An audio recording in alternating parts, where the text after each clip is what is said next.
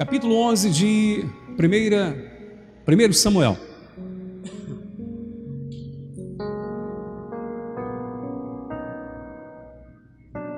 Antigo Testamento, capítulo 11 de 1 Samuel.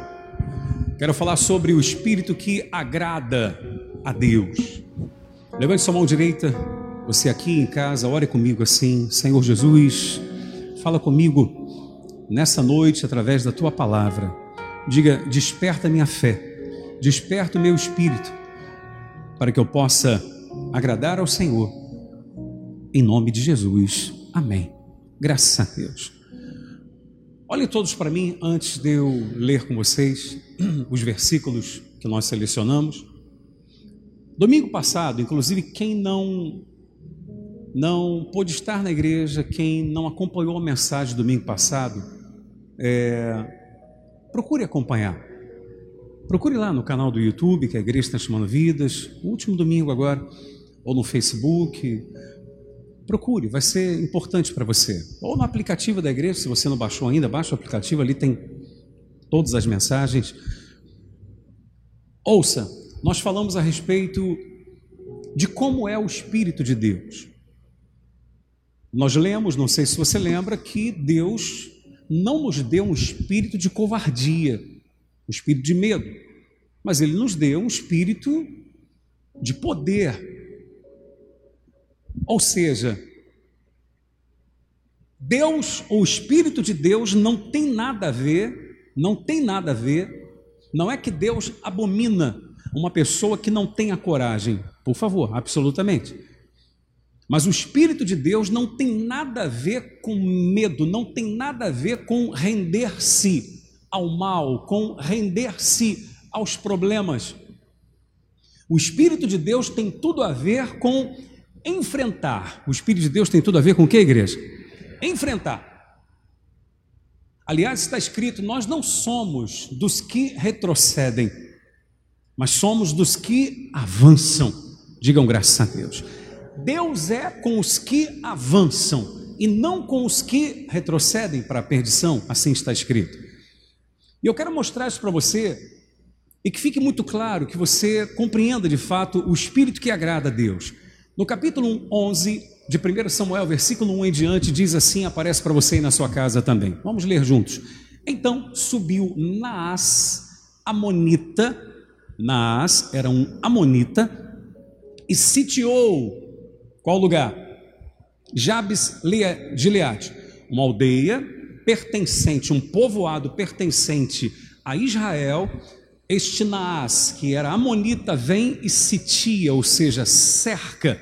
Quando você lê na Bíblia, sitiou a cidade tal, ele cercou com o seu exército. Como é que funcionava na época? Cercava-se uma aldeia, um povoado, uma cidade, e ninguém podia sair ou as pessoas daquela cidade se entregavam ou elas lutavam. Entendeu o que eu estou dizendo? Ou elas, repito, se entregavam, se rendiam ou elas enfrentavam, lutavam. Então a Bíblia diz: Então subiu Naás Monita e sitiou a Jabes e Leade, e disseram todos os homens de Jabes a Naás: Faze aliança conosco e te serviremos. Interrompa a sua leitura só um instante, olha bem para mim aqui. Eu não sei se você entendeu a leitura, mas a Bíblia está afirmando que Naás cerca Jabes de Gileade e não precisa de falar nada, não precisa de propor nada. Os próprios homens de Jabes já enviam mensageiros dizendo: façam aliança conosco e nós te serviremos. Ou seja, os homens de Jabes sabiam o que estava acontecendo. Entende isso? Eles sabiam o que estava acontecendo, que a coisa estava preocupante para o lado deles. E eles optam por fazer o que normalmente o ser humano opta por fazer: o mais fácil. O que é mais fácil? Lutar enfrentar ou se render? Diz para mim. Se render. Se render é mais fácil. Por isso que muitas pessoas optam por não, por não lutar pela sua vida sentimental, às vezes pelo seu casamento, enfim, pelo seu trabalho. É na verdade, elas preferem render, pronto, melhor. Ah, não quero esquentar a cabeça, acaba mesmo. Nós temos uma tendência a ser assim. Eu estou me incluindo também. Mas o que eu quero mostrar para você nessa noite, qual é o espírito que agrada a Deus. Ouçam com muita atenção isso. Mas quem sabe nós às vezes não temos procedido dessa forma. Aceitado a pressão que o mal faz e em vez de nós nos levantarmos e falarmos, espera aí, eu vou lutar contra isso aí. Vou lutar porque eu tenho um Deus grande comigo. Amém, igreja? Um Deus grande não, um único e verdadeiro Deus eu tenho comigo, nós temos conosco. Mas em vez de muitas das vezes fazermos isso, nós optamos por fugir, nos render. E entenda, meu amado, não tem jeito. Não se vence problema nenhum fugindo dele. Você foge de um hoje, lá na frente ele te pega. O mesmo espírito que causou aquele problema ali vai acompanhar você e vai causar lá na frente novamente. Você entende o que eu estou falando? Versículo 2 diz assim: Porém, Naás, olha que forte, o Amonita que estava cercando aquela aldeia lhes respondeu: Farei aliança convosco, sob a condição de vos serem vazados o quê? Os olhos direitos, olha que coisa forte, hein? Trazendo assim eu vergonha sobre todo Israel. Meus amados, olhem todos para mim aqui, você que está na sua casa, coloque muita atenção também. Não se negocie com o mal. Não pense que uma vez você dizendo assim, deixa o mal na dele, eu não vou fazer nada contra ele. E vai ficar tudo bem, porque não vai. Não vai. Da onde só está tirando isso, bispo? Daqui. A Bíblia está mostrando para mim, está mostrando para você, ouça você em casa. A Bíblia está mostrando que os homens de Jabe, de Jabes, propuseram a Naás, que acabara de cercá-los, o seguinte: olha, vamos fazer uma aliança e a gente serve vocês. Ou seja, vamos ficar de boa, a gente serve vocês, fica tudo em paz. Mas o que que Naás manda dizer? Tá bom, a gente faz aliança, vocês vão servir a gente, mas eu vou vazar o olho direito de todo mundo, porque eu quero trazer vergonha sobre Israel. Por que, que ele queria vazar o olho direito de todo mundo? Por que o olho? Normalmente, o primeiro lugar que você olha para uma pessoa quando você chega diante dela é o quê? Os olhos. Sim ou não? Você já olha no, no olho da pessoa? Então, todos que olhassem para os homens de Jabe, de Jabes, veriam que todos tinham o quê? Os olhos direitos vazados. E quando perguntassem o que foi isso, eles iriam dizer: Ah, foram os homens de Naás, os amonitas, que vazaram os nossos olhos. Entenda, quando você negocia com o mal, ele deixa uma marca dele na sua vida. Diga, está repreendido. Em nome de Jesus, meu amado. Mas guarde isso, você que está em casa também no seu coração. Sempre que você negociar com o mal, sempre que você aceitar qualquer imposição, sempre que você aceitar, fizer uma aliança com algo que você sabe que não é de Deus, pode ter certeza, que de alguma forma aquilo vai deixar uma marca na sua vida. Não permita. Não permita que o mal deixe a marca do fracasso, a marca da derrota, a marca do pecado na sua vida. Não permita isso. Não negocie. Não se conversa com o mal. Esse foi o problema de Eva. Conversou com a serpente. Sim ou não? Conversou, foi enganada e deu no que deu. Não precisa de entrar em detalhe da história aqui. Aquilo que você percebe, opa, está contrário ao Espírito de Deus, sai fora logo, sai de perto, extermina logo, em nome de Jesus, não aceita, repreenda logo. Então veja, eles propõem, façam aliança conosco, tá bom, a gente vai fazer, mas a gente vai deixar nossa marca em vocês. Não permita porque Deus não te chamou para ser marcado pelo diabo. Deus chamou você para ter a marca dele sobre a sua vida, que é a marca do Espírito Santo. Digam graças a Deus. Deus quer marcar você e vai te marcar, meu amado. Alguém diria, Bispo Gerson, o mal já marcou a minha vida com muitas coisas ruins. Não tem problema. Se Jesus hoje está dando a você a oportunidade, não existe marca, por mais feia, que você possa trazer na sua vida que o poder de Deus, ou que o sangue de Jesus não tem o poder de lavar. Que a marca que ele vai deixar na sua vida não venha cobrir aquela. A marca de Jesus é tão maravilhosa que, meu amado, até você vai esquecer daquela marca que um dia o mal deixou sobre a sua vida. Digam graças a Deus. Quem recebe isso? Quem crê nisso? Em nome de Jesus. Amém. Versículo 3 diz assim: Então, os anciãos de Jabes lhe disseram: concede-nos sete dias, para que enviemos mensageiros por todos os limites de Israel, e não havendo quem nos livre, então nos entregaremos a ti. Ou seja, a opção de se entregar havia. Quem sabe Deus não tem honrado você, porque no fundo, no fundo, existe essa opção. Não é o que você quer, mas no fundo você, volta e meia, pensa nessa opção de se entregar, de desistir, de deixar de lado. Não é o que você queria, repito, mas você pensa, está tão difícil essa luta que é melhor eu desistir. Enquanto houver essa opção, você nunca vai colocar toda a força e nunca vai chegar onde você quer. Você está entendendo o que eu estou dizendo? Enquanto existe uma outra opção negativa ou contrária àquilo que realmente você quer, você nunca vai colocar força de fato naquilo que você deseja. Aí o versículo 4 diz assim: Chegando os mensageiros de Gibeá de Saul, relataram este caso ao povo. Então, todo o povo chorou em voz alta. Eu quero dizer para você que nós vamos falar agora um pouco sobre Saul, e Saul, você já nos ouviu falar aqui de coisas horrendas que ele fez e o seu mau comportamento e desobediência a Deus o levaram à destruição total e completa, ficou até endemoniado. Mas este homem, no, no início da sua jornada com Deus, ele foi cheio do Espírito Santo. Saul foi um dia cheio do Espírito Santo. E é isso que eu quero chamar a sua atenção concernente ao tema da mensagem de hoje, o espírito que agrada a Deus. Aí diz assim: Eis que Saul voltava do campo atrás dos bois e perguntou: Que tem o povo que chora? Então lhe referiram as palavras dos homens de Jabes. Estão entendendo? Saul chega e vê, vem cá, todo mundo está chorando por quê? Aí disseram, aí rapaz, porque aconteceu isso, tal. Os amonitas vieram, liderados por Nais, sitiaram Jabes de Gileade e ameaçaram, disseram que vão vazar o olho direito de todo mundo, não sei o que, aquela coisa toda, e cercaram. Ou seja, o pessoal de lá está numa situação que só misericórdia. Deu para entender, pessoal? Deu para entender?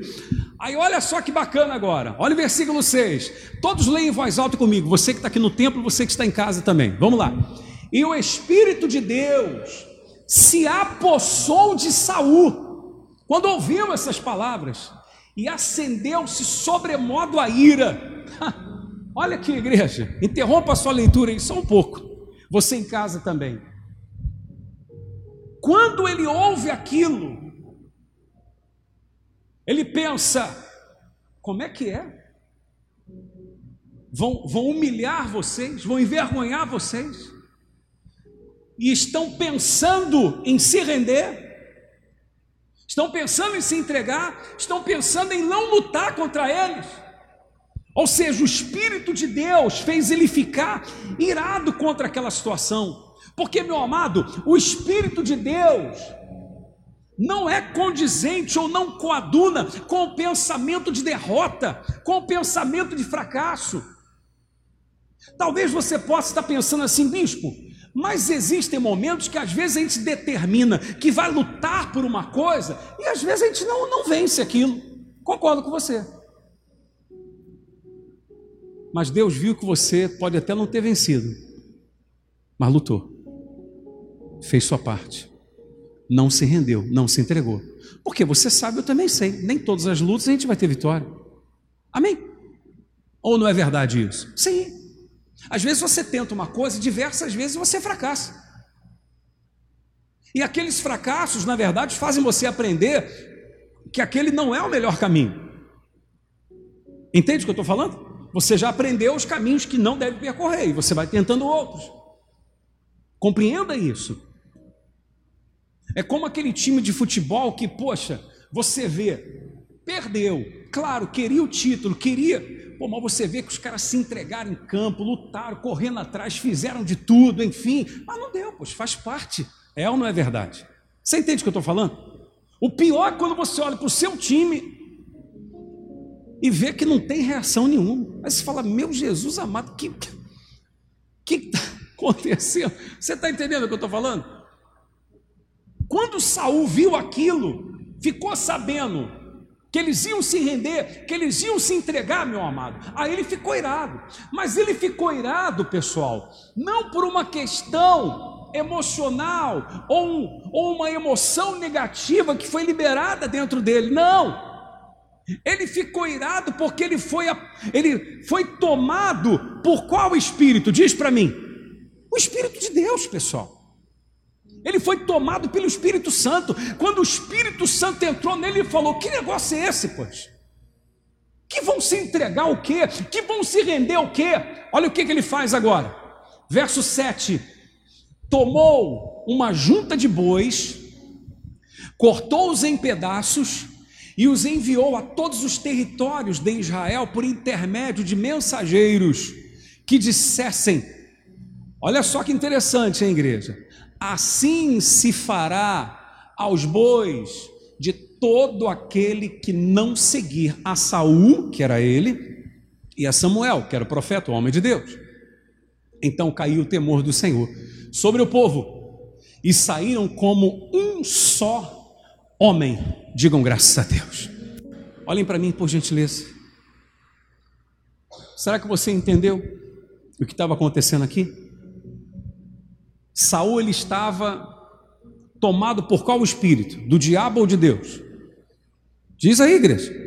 De Deus. O espírito de Deus o impeliu a fazer aquilo, a ficar revoltado com aquela situação, a não aceitar aquela situação, de se render aos amonitas. Então ele pega juntas de bois, corta os bois e fala o seguinte: envia aí um pedaço desse boi para todos de Israel envia para todas as tribos de Israel e faz o seguinte: manda um recado. Quem não se unir a nós nesse espírito de combater os inimigos, de tirar essa vergonha dessa aldeia, desse povo que pertence ao nosso povo de Israel, quem não se unir a nós, manda avisar que os bois que eles têm, vai acontecer com os bois deles, aconteceu com esse boi aí. Em outras palavras, avisa que o que eles têm, eles vão perder. Quem compreende isso? Bicho, o que quer dizer isso para a nossa vida hoje? Quer dizer o seguinte: que quando nós temos um espírito amarrado, um espírito tímido, e decidimos nos render, nos entregar, negociar com o mal, meu amado, até o que tem vai acabar perdendo. Você está entendendo? Até o que tem perde. Mas todos entenderam a mensagem foram tomados pelo temor de Deus e disseram: Pô, espera aí, Saul tem razão. Esse é o espírito que a gente tem que ter. Todo mundo, poxa, vamos lá e vamos tirar a vergonha de sobre Israel. Ninguém vai ter olho direito nenhum vazado. Vamos lá e vamos colocar esses inimigos para correr. Todos se uniram como um só homem. E diz a Bíblia no versículo 11, só para fechar a leitura: Sucedeu que ao outro dia, Saul dividiu o povo em três companhias, que pela vigília da manhã vieram para o meio do arraial e feriram a Amon até que se fizesse sentir o calor do dia. Os sobreviventes se espalharam e não ficaram dois deles juntos, ou seja, botaram tudo para correr. Meu amado, esse é o espírito que a gente tem. Vamos unir a nossa fé, nos unir como se fosse um só homem, num só espírito, numa só fé. E em vez de você fugir, você correr, você ser envergonhado, você que vai botar o diabo para fugir da sua vida e você vai ser exaltado e o mal envergonhado em nome de Jesus. Recebe aí na sua vida. Isso em nome de Jesus, meu amado. O mal que vai fugir, poxa. Ele que vai correr. Que nós que vamos correr o quê? Que nós que vamos nos entregar o quê? Meu amado, eu posso morrer, mas vou morrer lutando. Morrer agradando a Deus, fazendo o que Deus quer que seja feito. Amém? Esse é o espírito que agrada a Deus. Sempre que você estiver pensando em se render ao fracasso, diga não. Não é esse o espírito que agrada a Deus. Espírito de Deus é o espírito de se levantar e enfrentar. Ah, mas eu não sei como, eu vou buscar uma direção. Eu vou buscar as ferramentas corretas para que eu possa prevalecer contra isso? Porque de repente posso estar usando a ferramenta errada. Sim ou não? Porque não adianta, eu posso pedir para você é, fazer uma tarefa. A tarefa pode parecer até simples, no entanto, se você não tiver a ferramenta certa, você não faz. Não é assim? Então, às vezes, o que está faltando é a ferramenta adequada. E Deus vai mostrar para você como se deve lutar. Há lutas e lutas. Amém? Mas o que eu quero que você compreenda e que você absorva é esse espírito. O espírito que agrada a Deus não é o espírito de rendição. Se eu tenho que me render, eu vou me render a Deus. Amém, igreja? Eu vou me render a Deus. E não ao mal. Eu não vou negociar com o mal. Lembre-se do que eu mostrei para você. Você negocia com ele, ele vai marcar a sua vida de qualquer jeito. Porque com o mal não tem dessa. Você fica na sua, que eu fico na minha, a gente está de boa, está de paz. Não tem. Não existe isso. A gente tem que partir para cima e dizer: você vai sair fora. Você vai sair fora da minha vida. Eu vou prevalecer contra você. Eu vou lutar e vou vencer isso em nome de Jesus. Digam graças a Deus.